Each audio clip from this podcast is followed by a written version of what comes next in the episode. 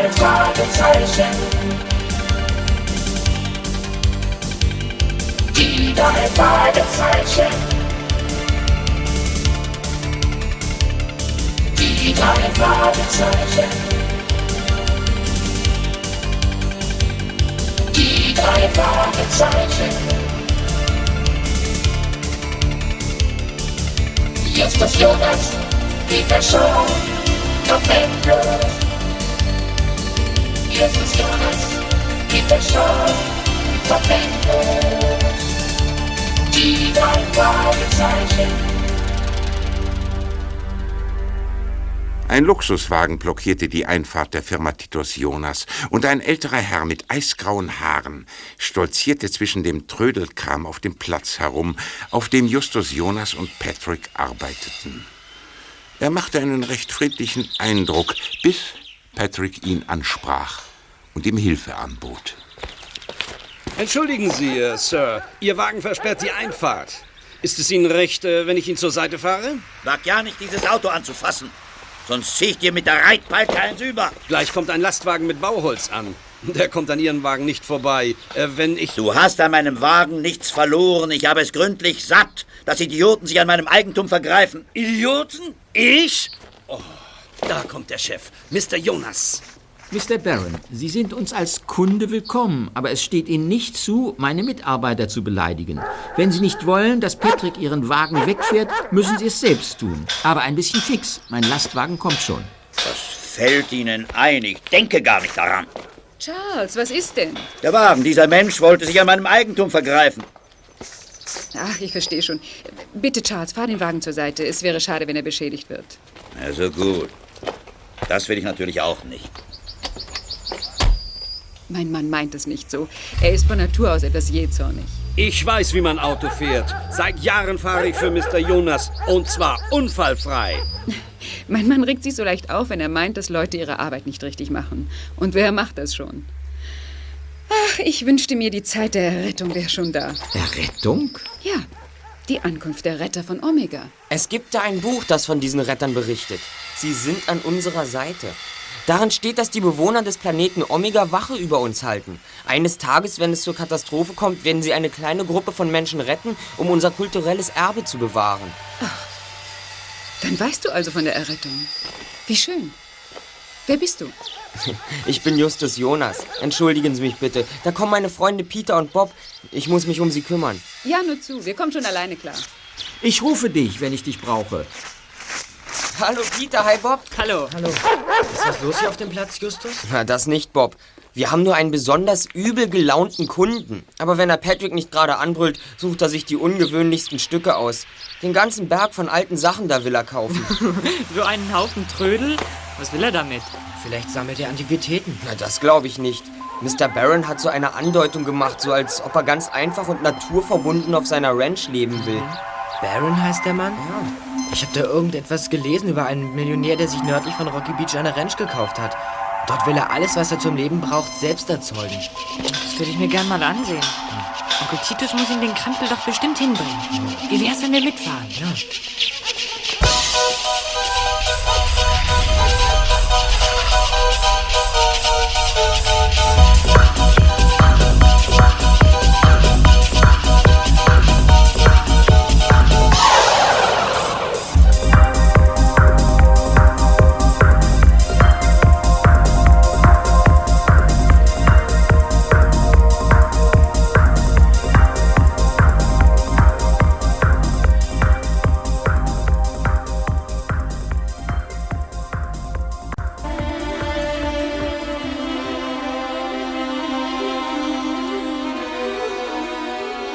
Am nächsten Tag fuhr Patricks Bruder Kenneth mit dem Lastwagen zu Mr. Barrons Ranch hinaus, die weit außerhalb der Stadt lag.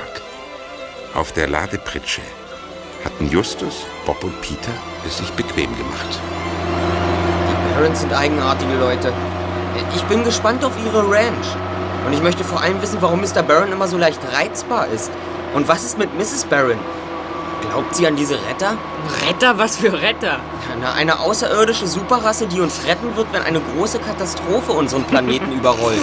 Du machst Witze, Just. Nein, überhaupt nicht. Wer weiß? Vielleicht bricht die Katastrophe herein, wenn wir auf der Ranch sind und wir werden gerettet. Also eine hochinteressante Reise. Justus, du spinnst. Nein, wir sind gleich da. Hübsch ist es hier, aber ziemlich weit weg von der nächsten Siedlung. Zu der Ranch gehört ein ganzes Dutzend kleinerer Häuser. Hey, da ist jemand. Er kommt zu uns, ein rothaariger Mann. Hallo? Kommen Sie von der Firma Titus Jonas? Ja, ich bin Justus Jonas. Das ist Kenneth O'Ryan. Und das sind meine Freunde Peter Shaw und Bob Andrews. Freut mich, euch kennenzulernen. Ich bin Henk Detweiler. Ich bin der Verwalter hier. Gut, wo sollen wir die Sachen abladen? Das machen unsere Leute. Darum brauchen Sie sich nicht zu kümmern. Moment. Dann hätten wir ja auch in Rocky Beach bleiben können. José Pedro, kommt her. Ladet den LKW ab. Ihr drei seid also nur mitgefahren, um beim Abladen zu helfen. Oder seid ihr nur neugierig auf die Ranch? Beides. Ja, schön. Also, wenn ihr Lust habt, führe ich euch ein wenig herum. Mr. Barron hat eine ungewöhnliche Ranch aufgebaut. Nicht die übliche Landwirtschaft mit ein paar Traktoren. Wir finden das alles sehr interessant, Mr. Detweiler. Dann steigt mal herunter von dem Lastwagen. Hier ist wirklich alles anders als äh, anderswo. Wir können uns selbst versorgen. Wir haben sogar unser eigenes Wasser.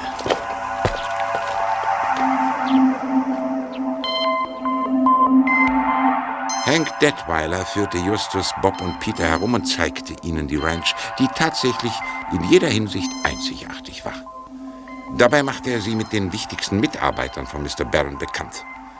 Die Führung endete schließlich in der Küche, wo die blonde, energische Elsie Spratt arbeitete.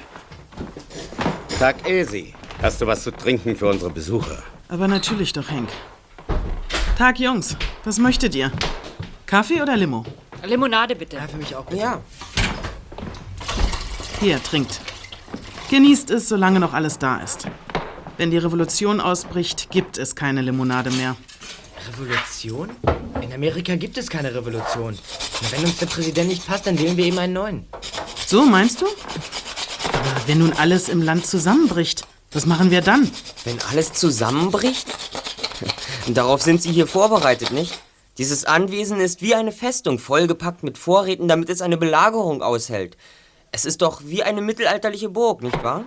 Stimmt, genau. Was wir hier treiben, das sind wirklich Vorbereitungen auf das Ende der Welt. Ich meine es nicht so, dass hier eine Revolution fällig wird, bei der wir den Präsidenten stürzen. Ich glaube, Mr. Barron denkt eher an den allgemeinen Verfall der Gesellschaft. Mit Hungersnot und Raubzügen und Chaos und Blutvergießen. Er glaubt wirklich, dass die Menschheit vor die Hunde geht. Mr. Barron glaubt, dass Gold und Grundbesitz die einzig sicheren Vermögensanlagen sind, nicht? Offenbar rechnet er mit dem Zusammenbruch unseres Finanzsystems. Ah, Wir haben so etwas in der Presse über ihn gelesen. Redest du immer so? Justus hält nichts von einfachen Ausdrücken, wenn es sich ebenso gut kompliziert sagen lässt. Glauben Sie etwa auch, dass unsere Welt zum Untergang verdammt ist? Nein, eigentlich nicht. Ich denke, dass Mr. Barron der Einzige ist, der davon überzeugt ist. Er denkt, dass die Regierung... Psst. Oh, Mrs. Barron, möchten Sie auch etwas trinken? Eine Tasse Kaffee? Nein, vielen Dank. Hallo Jungs, da seid ihr ja. Ich möchte euch gern zum Abendessen einladen. Oh, es ist schon 5 Uhr vorbei. Wir sollten jetzt fahren. Elsie, können wir heute mal etwas früher essen als sonst? Ja, natürlich. Na also. Das wäre großartig. Mach dir keine Sorgen, Kenneth. Nach San Jose kommen wir noch rechtzeitig. Na gut, dann ist alles klar. Wir essen um halb sechs. Bis später dann. Mir gefällt das nicht. Ich finde, wir sollten losfahren. Das werden wir ja auch bald, Kenneth. Eine Stunde früher oder später spielt doch keine Rolle.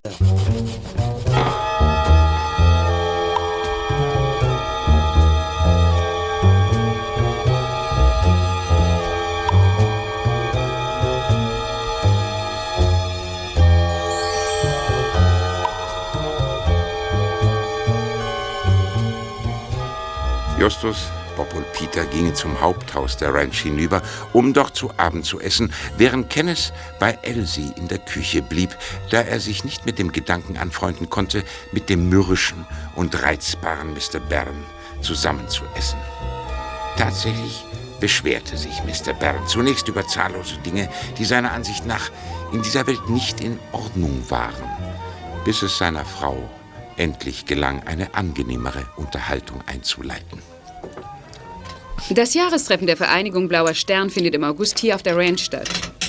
Du kennst das ja, Justus. Du hast ja das Buch gelesen.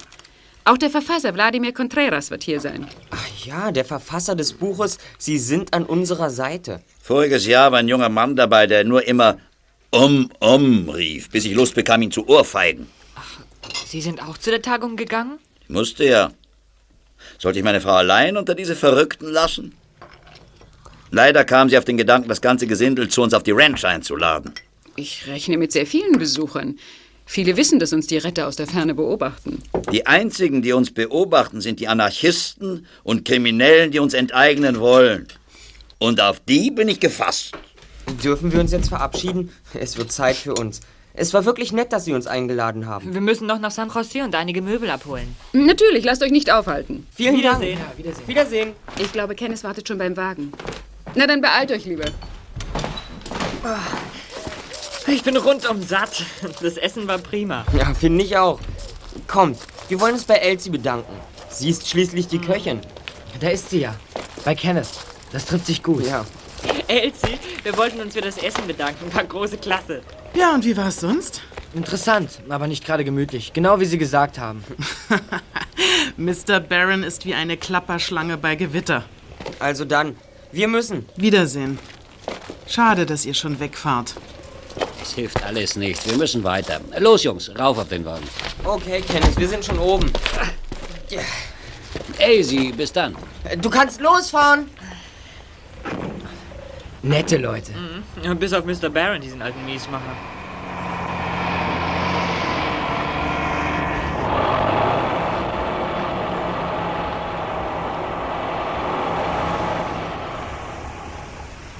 Was, ist denn nun los?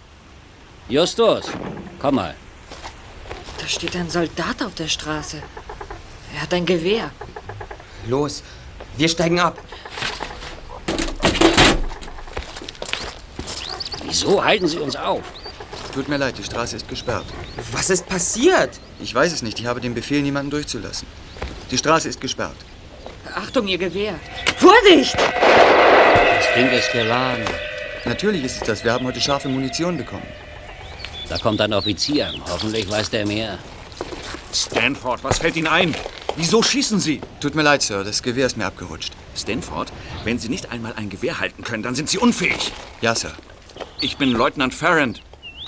Es ist hoffentlich niemand verletzt. Nein, der Schuss ging zur Seite los. Sagen Sie uns, weshalb ist die Straße gesperrt? Wir müssen nach San Jose. Wir haben keine Zeit für die Kriegsspiele, die Sie hier führen. Bedauere, aber das ist kein Spiel. Meine Leute und ich wurden von Camp Roberts hierher beordert. Wir haben Befehl, die Straße für Militärfahrzeuge freizuhalten. Wir wollen die Straße ja nicht blockieren. Wir biegen gleich wieder auf die 101 ab und fahren dann nach Norden bis San Jose. Die Schnellstraße 101 ist auch gesperrt.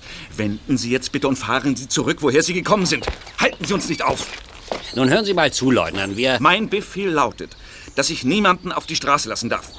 Es dient ja auch nur Ihrem Schutz. Schutz? Mit einer Schusswaffe wollen Sie uns schützen? Ich bedauere. Ich kann Sie nun einmal nicht durchlassen. Und ich kann Ihnen mehr dazu nicht sagen, weil ich selber nichts weiß. Seien Sie vernünftig und fahren Sie zurück. Ich bin gespannt, was Mr. Charles Barron dazu sagt. Er lässt sich bestimmt nicht gefallen, dass man seine Gäste aufhält. Ja. Vielleicht ruft er sogar in Washington an. Er ist ein einflussreicher Mann. Es, es liegt ja nicht an mir. Ich muss mich an meine Befehle halten. Na schön. Wir fahren zur Ranch zurück. Los, Jungs, aufsteigen. Ich fahre hinter Ihnen her. Notfalls kann ich Mr. Barron ja erklären, was los ist.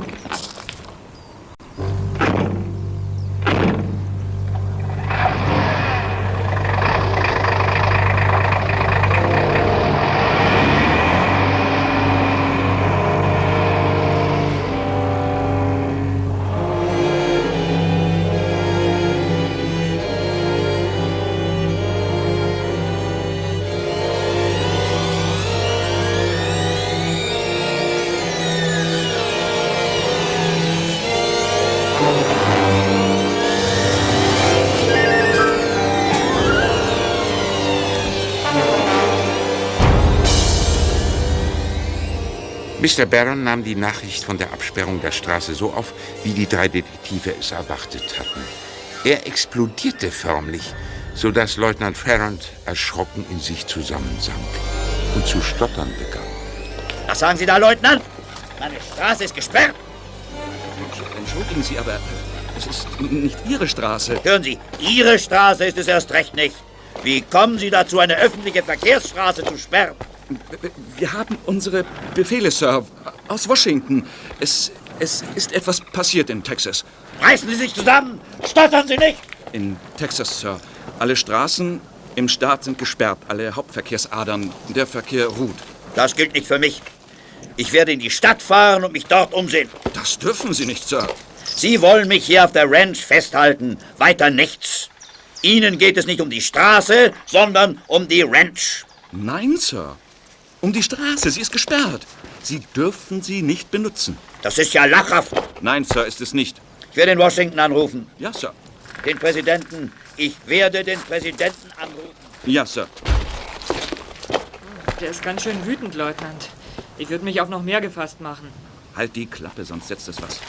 Mr. Baron kommt schon zurück. Mann, Mann, ist der wütend. Das verflixte Telefon, die Leitung ist gestört. Nein, Sir, das glaube ich nicht, Sir. Was soll das heißen? Was ist los mit dem Telefon? Nichts, Sir. Nichts. Im ganzen Bereich hier funktioniert kein einziges Telefon mehr. Auch der Rundfunk nicht. Kein Radio, Sir. Kein Fernsehen. Unsere Befehle haben wir telegrafisch aus Washington erhalten. Kein Telefon, kein Radio, kein Fernsehen? Mr. Berner stimmt. Das Radio funktioniert nicht mehr. Einen Moment, Hank. Ich bin gerade dabei, das zu klären. Das ist ja wie in einem schlechten Film. Sei still, Elsie. Die Straße ist gesperrt, Hank. Mr. Barron hat es mir eben gesagt. Lassen Sie nur Elsie. Gehen Sie wieder in die Küche. Ja, Mr. Barron. Leutnant, was stand genau in dem Telegramm? Sir, das kann und darf ich Ihnen nicht sagen. Was ist denn nun, Leutnant? Kein Radio? Wie? Meins funktioniert. Können Sie es hören? Das ist das Stück, das die Marinekapelle immer spielt, wenn der Präsident auftritt. Meine Damen und Herren, der Präsident der Vereinigten Staaten von Amerika. Charles, was ist denn? Sei leise, Liebling, es wird gerade etwas durchgegeben. Meine Freunde, kurz nach Mittag wurde mir heute gemeldet, dass Flugobjekte unbekannter Herkunft in Teilen von Texas, New Mexico und entlang der kalifornischen Küste gesichtet worden sind. Zur Stunde liegen uns Meldungen vor, aus denen hervorgeht, dass die Flugzeuge in Fort Worth, Dallas, Taos und San Francisco gelandet sind. Das gibt es doch nicht. Seien Sie versichert, dass es keinen Anlass zur Beunruhigung gibt. Obwohl die Nachrichtenverbindungen in Teilen des Westens für den Augenblick unterbrochen sind, konnten wir uns mit dem Kreml und mit anderen Regierungen in Europa und Südamerika in Verbindung setzen. Es gibt keinen Anlass zur Beunruhigung. Das hast du schon einmal gesagt, Dummkopf. Verschiedene militärische Einheiten wurden mobilisiert und wir rufen alle Bürger auf, den Anordnungen dieser Einheiten Folge zu leisten. Bleiben Sie an Ihrem Wohnsitz, sodass strategische Verkehrswege nicht blockiert werden. Bleiben Sie Idiot, Vollidiot. Wie konnte der nur gewählt werden? Der hat ja so gut wie nichts gesagt. Unglaublich. Mr. Bern, der Präsident ließ ja durchblicken, dass wir es mit einer Invasion zu tun haben. Eine Invasion. Unser ganzes Nachrichtensystem ist lahmgelegt. Wir sind ganz allein hier auf der Ranch. Wir können niemand fragen, was draußen wirklich vorgeht. Kommunisten, Anarchisten. Ich glaube nicht an eine Invasion. Die haben die Rundfunkstation besetzt und wollen uns einschüchtern. Hank, kommen Sie, wir fahren in die Stadt. Mr. Byrne, ich habe meine Befehle. Die Straße muss frei bleiben. Niemand darf die Ranch verlassen. Auch Sie nicht. Verschwinden Sie, Leutnant! Weg von meinem Besitz! Wir bewachen die Ranch allein!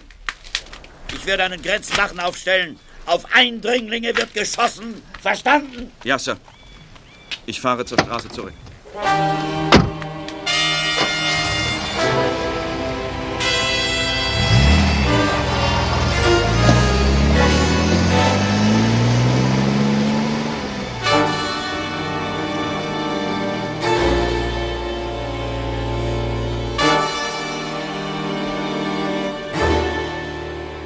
Justus, Bob und Peter beschlossen, die Ranch nach Einbruch der Dunkelheit zu Fuß zu verlassen.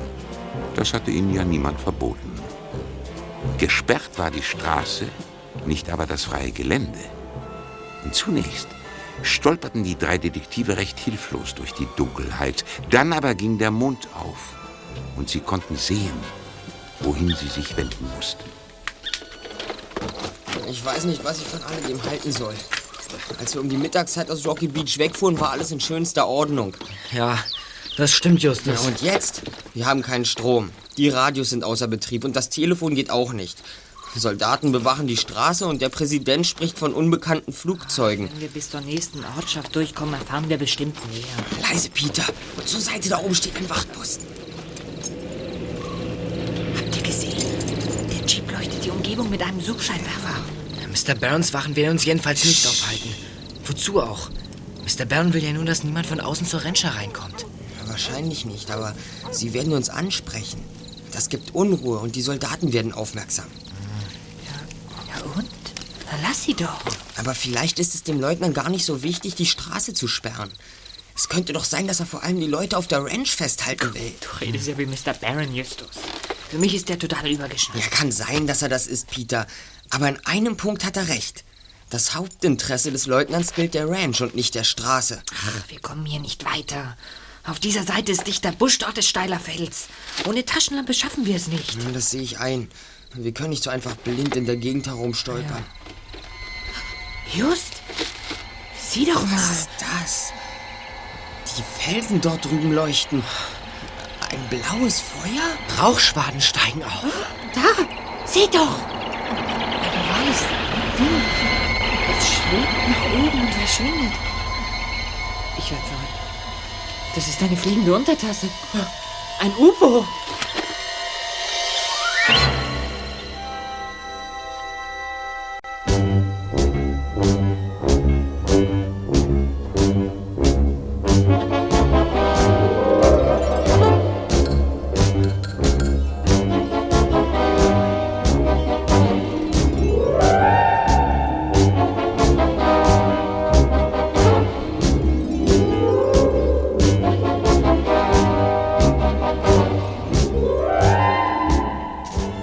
Justus, Peter und Bob hasteten zur Ranch zurück.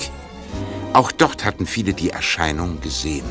Eifrig diskutierend standen die Angestellten und Arbeiter der Ranch vor dem Haupthaus zusammen. Mr. Barron und seine Frau traten gerade auf den Hof hinaus, als die drei Detektive dort ankamen.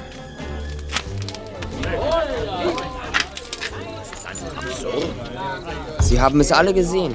Mr. und Mrs. Barron auch. Charles, ich habe es deutlich gesehen. Ganz deutlich. Du nicht? Bin ja nicht blind. Hank, Raphael, John, wir wollen nachsehen, was da oben ist. Zum Donnerwetter noch mal, was will der Leutnant schon wieder? Mr. Barron, ist alles in Ordnung? Was ist passiert? Wir haben, wir haben einen Feuerschein gesehen. Ich werde Sie über alles unterrichten, was Sie was angeht, junger Mann, aber jetzt verschwinden Sie von meinem Gelände. Charles, hör zu. Du brauchst doch nicht gleich so grob zu werden. Ich bin so grob, wie es mir passt, Ernestine. Leutnant, ich warte! Ja, Sir, ich fahre ja schon. Dieser bedauernswerte Leutnant versucht doch nur seine Pflicht zu tun. Das ist mir egal. Hank, rufen Sie ein paar Leute zusammen. Wir sehen da oben auf der Hochweide nach, was da passiert ist. Ja, Mr. Byrne. Holen Sie Gewehre und Munition, schnell! Ja, Mr. Byrne. Peter, Bob, wenn wir erfahren wollen, was da drüben wirklich geschehen ist, dann müssen wir vor Baron und den anderen da sein. Sonst beschließt Baron womöglich, die Sache zu vertuschen. Justus, Mann, die haben doch Gewehre. Aber sie schießen nicht auf uns, das ist doch wohl klar. Also los ab. Aber Just, wir haben doch eben eine fliegende Untertasse gesehen.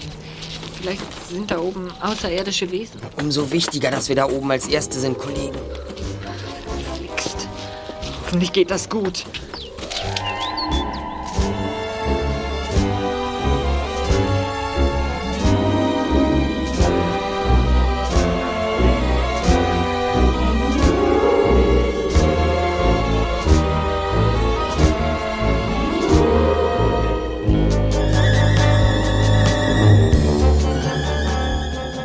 Als die drei Detektive die Felsenhöhe erreichten, war von dem blauen Feuer keine Spur mehr zu sehen. Es schien, als sei hier überhaupt nichts vorgefallen. Doch dann stolperte Bob plötzlich über etwas, was im Gras lag. Oh, da passt doch auf, Bob. Just, Peter, da, da ist was im Gras, da, da. Um Himmels Willen. Da, da liegt ja ein Mann. Ist er. Ich meine, lebt er noch? Ja, er atmet. Ich drehe den Mann auf die Seite, damit er besser atmen kann. So. Aha. Keine Bewegung, das knallt. Wir sind es, Mr. Barron. Hier liegt ein Mann, er ist verletzt. Bitte leuchten Sie mit Ihrer Taschenlampe. Das sind doch Justus, Peter und Bob. Der Mann hier ist am Kopf verletzt. Jemand hat ihn niedergeschlagen. Und ihm die Haare verbrannt. Das ist Simon De Luca. Was ist los? Was ist denn? Es ist alles in Ordnung, Simon. Ich bin's, Hank. Jemand hat dich niedergeschlagen. Kannst du dich an etwas erinnern? Nein, ich weiß nichts. Überhaupt nichts. Was ist mit meinem Haar? Es ist verbrannt. Du hast wirklich nichts gesehen? Nicht so eine Art äh, Flugzeug? Nein, nein, überhaupt nichts. Gar nichts. Oh, mein Kopf. Bringt Simon zur Ranch. Meine Frau wird ihn verbinden. Hm, tja. Ich glaube nicht, dass es sich lohnt, noch länger nach Spuren zu suchen. Wir werden doch nichts finden.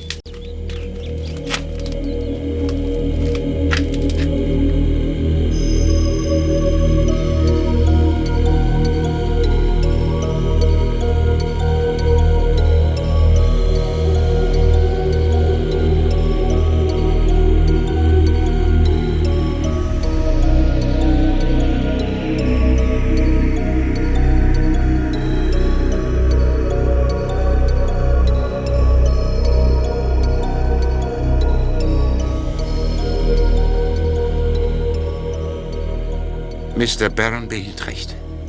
Das geheimnisvolle Flugobjekt hatte keinerlei Spuren hinterlassen. Das Gras war an keiner Stelle niedergedrückt und auch sonst wies nichts darauf hin, dass hier irgendetwas gelandet und wieder gestartet war. Ratlos kehrten Mr. Barron, seine Helfer und die drei Detektive zur Ranch zurück, wo sich Mrs. Barron mit Leutnant Ferrand unterhielt, als sie eintrafen.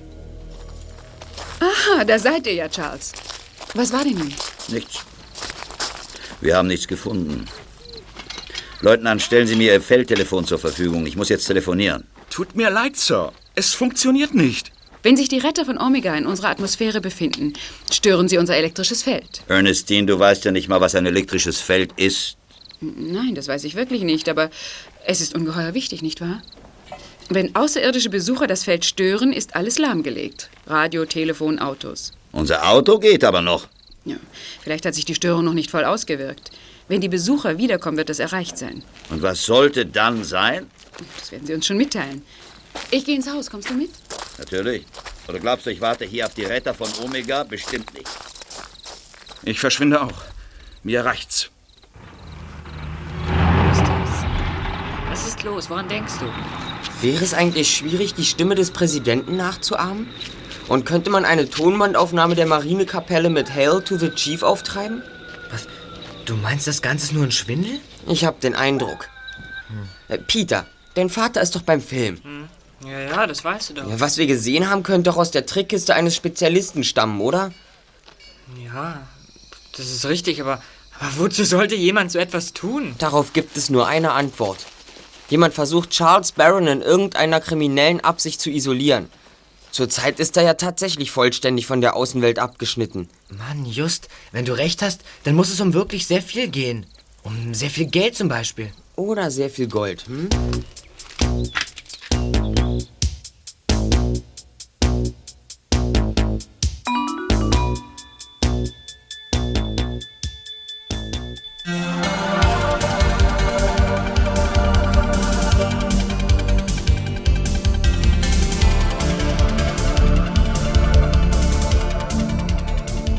Justus machte sich am nächsten Morgen sogleich auf die Suche nach Mrs. Barron. Er wollte mit ihr über ihren Mann und dessen Überzeugung sprechen, man dürfe sein Vermögen nur in Gold und in Grundstücken anlegen. Peter und Bob gingen währenddessen in den nahen Orangenhain und entfernten sich dabei von der Ranch. Sieh mal, da drüben steht ein Zelt. Zwei Soldaten liegen davor im Gras. Ja, ich sehe. Was denn das da, das da am Baum hängt? Dieses komische, unförmige Ding da. Könnte ein Feldtelefon sein. Was? Feldtelefon? Ja. Sowas funktioniert doch angeblich gar nicht. Ob die mit den anderen Soldaten sprechen können, die hinter den Hügeln ein Lager aufgeschlagen haben sollen? Na, keine Ahnung. Aber vielleicht finden wir es heraus, wenn wir ein wenig näher rangehen. Was? Bist du verrückt? Na komm, Peter. Wir schleichen uns von hinten an das Zelt heran. Da vielleicht hören wir etwas, was wichtig ist. Und komm schon. Und wenn die uns beim Spionieren erwischen, dann werden sie ungemütlich. Ach, Quatsch. Den Kopf werden sie uns schon nicht herunterreißen. Da bin ich nicht so sicher. Psst, leise. So, rüber runter. Nur noch ein kleines Stück.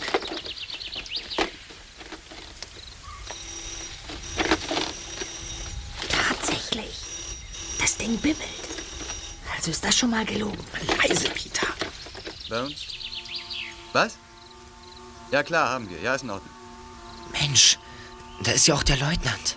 Bones! Al, hört endlich auf zu saufen! Ihr markiert hier Soldaten der Vereinigten Staaten, klar? Also macht keinen Mist!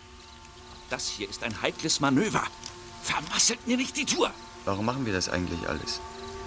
Warum schnappen wir uns Baron nicht und bringen ihn zum Reden? Weil er 50 Landarbeiter und einen ganzen Keller voller Waffen hat.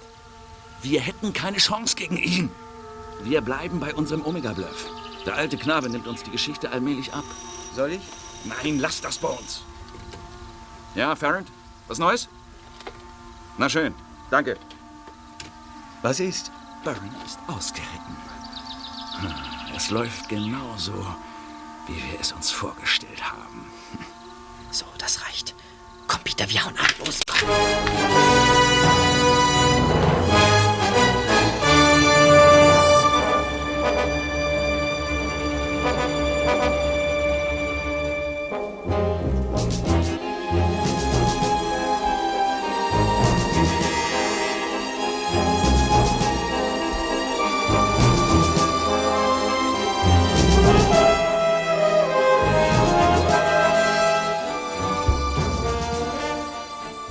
Peter und Bob eilten zur Ranch zurück und berichteten Justus, was sie gehört hatten. Nun konnte nicht der geringste Zweifel mehr daran bestehen, dass Mr. Barron das Opfer einer Verschwörung werden sollte. Aber auch Justus hatte bei seinem Gespräch mit Mrs. Barron eine Bestätigung für das gefunden, was er bereits vermutet hatte. Terence muss also einen Verbündeten auf der Ranch haben, mit dem er telefoniert hat. Und dieser Verbündete hat ihm berichtet, dass Mr. Barron ausgeritten ist. Ja, richtig, Peter. Gut beobachtet. Wir werden klären müssen, wer das ist. Ich habe inzwischen mit Mrs. Barron gesprochen, wie ihr wisst. Na und? Ich bin ganz sicher, dass es Farrand und seinen Helfern um Gold geht. Was? Gold? Na, was denn für ein Gold? Na, das Gold, das hier auf der Ranch versteckt ist. Mrs. Barron hat mir anvertraut, dass ihr Mann alle Fabriken verkauft hat, die ihm gehört haben, um sich dafür Gold und diese Ranch zu kaufen. Aber das Gold liegt doch bestimmt bei den Banken. Na, davon ist Mrs. Barron auch überzeugt, aber das glaube ich nicht. Mr. Barron hat kein Vertrauen zu den Banken. Ach, und deshalb meinst du, das Gold ist dir auf der Ranch versteckt? Ja, genau. Aber Justus, woher sollten Farrand und seine Leute das wissen? Ich habe es bei einem Gespräch mit Mrs. Barron herausgefunden. Das war nicht weiter schwierig. Und Farrand hat einen Helfer auf der Ranch, der hier wahrscheinlich schon sehr lange lebt. Und was ich kann, das kann der auch. Was du kannst, ist, das kann ein anderer noch lange nicht. Na, du musst berücksichtigen, Peter, dass der Spion Wochen oder Monate Zeit hatte, während mir nur ein paar Stunden blieben. Ja. Na gut, einverstanden, Just. Aber was soll dieser ganze Weltraumschwindel mit diesen Omega-Leuten? Ja, was soll das eigentlich? Totaler Blödsinn. Wozu bauen diese Gangster so ein Pseudo-Raumschiff? Was hat Mr. Barons Gold mit einer fliegenden Untertasse zu tun? Mrs. Barron glaubt doch, dass die Omega-Leute eines Tages kommen werden, um einige Menschen abzuholen und in Sicherheit zu bringen, stimmt's? Ja. Ja, wenn du die Erde hinter dir lassen und zu einem fernen Planeten reisen solltest, was würdest du dann mitnehmen? Ja, kapiert. Ich würde das einpacken, was mir am meisten bedeutet. Aber bisher hat noch niemand Mr. Barron aufgefordert, sein Gold aus dem Versteck zu holen und wegzufliegen. Na, das kommt noch, Kollege, ganz sicher. Ja, na schön. Bis dahin möchte ich aber noch was essen. Kommt los, wir gehen in die Küche. Mensch, Bob, du hast ja noch bessere Ideen als Justus. Also ihr habt mich ja nicht aussprechen lassen, sonst wäre ich auch schon noch darauf gekommen. Oh, klar, Justus, werde auch. Bei deiner Figur. Oh, Miss Elsie, ob hier was zu essen für uns ist? Ja, natürlich. Bedient euch nur. Ich muss hier am Radio bleiben. Mr. Barron hat es gesagt. Bekommen Sie etwas herein? Nur Störgeräusche.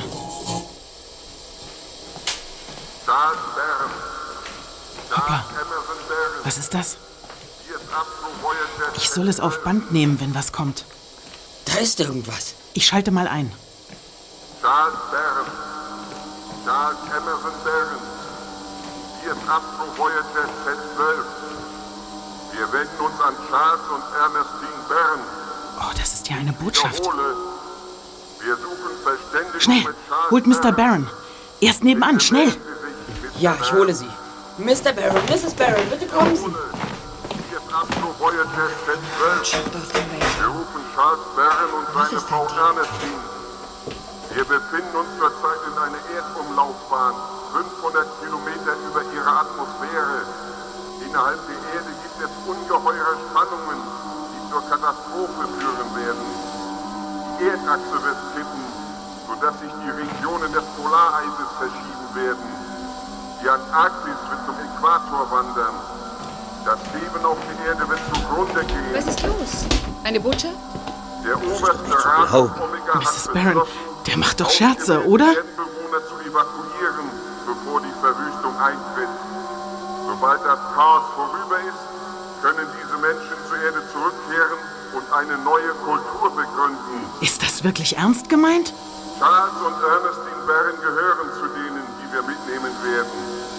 Um 22 Uhr werden wir am Seeufer ihrer Ranch landen und ihnen Gelegenheit geben, an Bord zu gehen. Sie sollten das Eigentum, das sie vor der Zerstörung bewahren wollen, mit sich führen. Unheimlich ist das.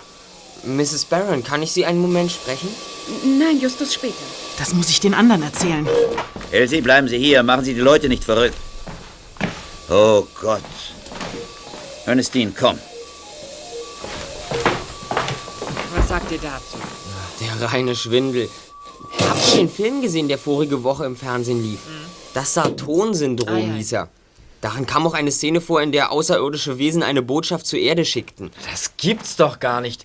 Das war genau die gleiche Botschaft, die wir eben gehört haben. Ja, genau. Fast wortwörtlich. Eigentlich schade. Ach, und ich dachte schon, dass endlich mal was Tolles passiert. Gott, du spinnst ja, Bob. Ich jedenfalls möchte keinen Weltuntergang erleben.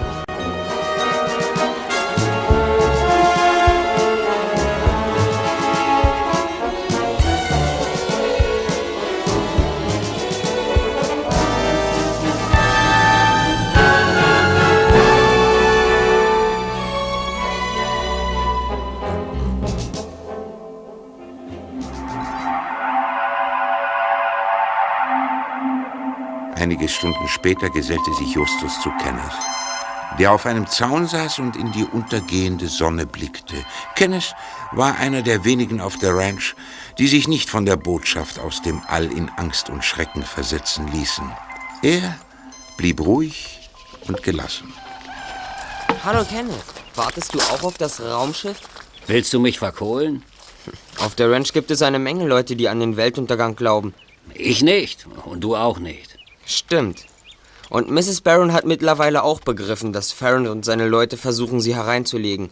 Ich habe sie überzeugen können. Ach, tatsächlich? Äh, Wie denn?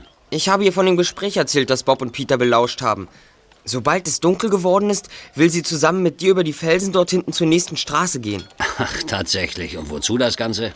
Sie will sehen, ob da auch Militär ist. Ich verstehe.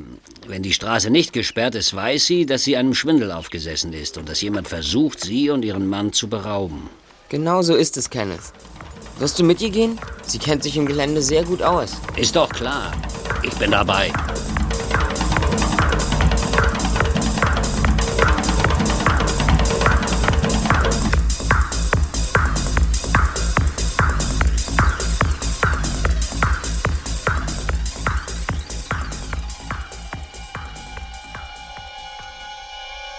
Kurz vor 22 Uhr, als es stockdunkel geworden war, ging Mr. Byrne mit einem Bündel unter dem Arm zu der Stelle, an der das Raumschiff von Omega landen sollte. Justus, Bob, Peter und zahlreiche Leute von der Ranch folgten ihm. Einige fragten flüsternd nach Mrs. Barron, doch die Gespräche verstummten, als die Wiese plötzlich in blauem Licht erstrahlte. Die Felsklippen schienen in Flammen aufzugehen und blauer Nebel wirbelte heran. Da kommt was von oben herab. Das Raumschiff.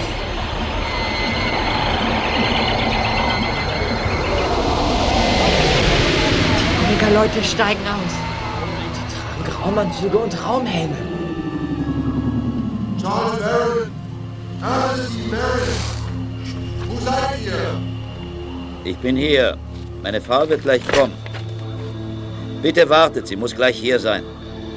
Die Zeit rennt, haben Sie alles mitgebracht, Sie mitnehmen können, Charles Barron? Ich habe das bei mir, was wirklich unersetzlich ist. Hier in diesem Paket. Ruin. Was? Was ist das, Ruin? Ja, Ruin. Das ist der Titel des Buches, an dem ich arbeite. Er schildert das Versagen der amerikanischen Wirtschaftspolitik. Auf Omega werde ich es endlich fertigstellen können. Alles? Das ist alles, was ich mitgebracht habe.